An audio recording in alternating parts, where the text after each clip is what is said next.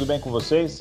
Eu sou Luiz Fernando, novamente convido Davi, Davi Freitas, que é especialista em lei de trânsito lá na Demultran, para falar mais um pouco com a gente. Afinal, como dito no episódio passado, precisamos responder algumas perguntas de internautas, né? E são cinco ao todo. Esse já é o segundo podcast que a gente vai responder. O internauta diz o seguinte: já estou com 25 pontos na minha carteira, na minha CNH. Levei mais 14 pontos. Esses 14 pontos vêm do carro do meu pai. Eu posso ainda transferir esses 14 pontos para minha CNH, que já está com 25 pontos?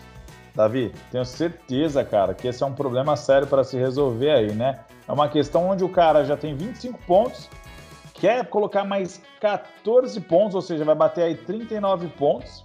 Ele pode fazer isso? Como que resolve o problema dele e de outros internautas que tem aí a pontuação, Davi, subindo dia após dia aí por causa de multas? Seja bem-vindo novamente. Obrigado por estar aqui com a gente. Prazer todo meu, Luiz.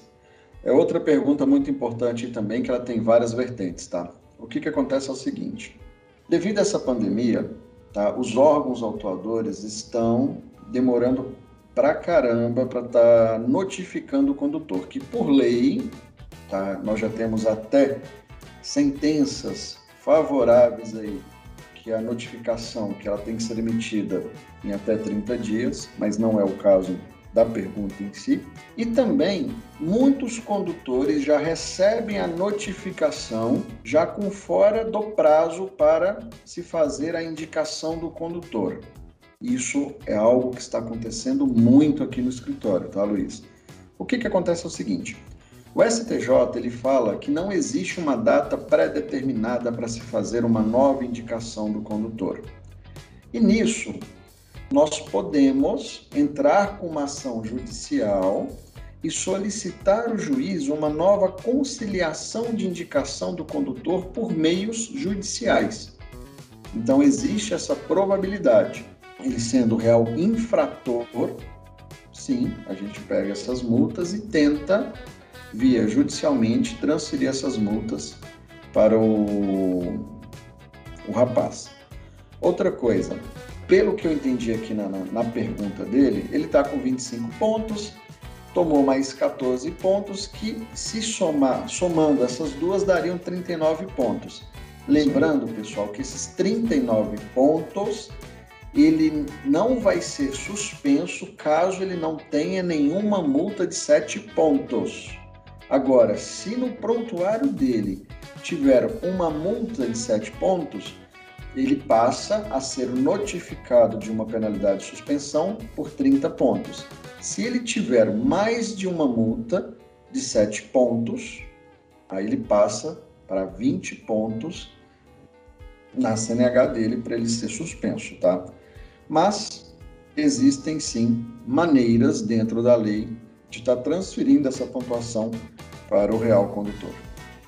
Legal, Davi. Olha, eu sei, pessoal, que tem lá no canal da Demultran, que é aquele canalzinho para você seguir dentro da lei, sabe? Que eu já contei em outros episódios aqui de podcast, que explica mais sobre essa história da pontuação aí, né? De quando o cara pode fazer X ou Y pontos, né, Davi? É, você quer adiantar alguma coisinha do que tem por lá que ajuda esse cara a entender um pouco mais da, das possibilidades dele? Para você ter 40 pontos na sua CNH, você não pode ter nenhuma multa de 7 pontos. Se você tiver, no período de um ano, uma multa de 7 pontos, a sua carta ela vai ser suspensa por 30 pontos. Se você, condutor, tiver duas multas ou mais no seu prontuário no período de um ano, aí a sua CNH ela vai ser suspensa por 20 pontos.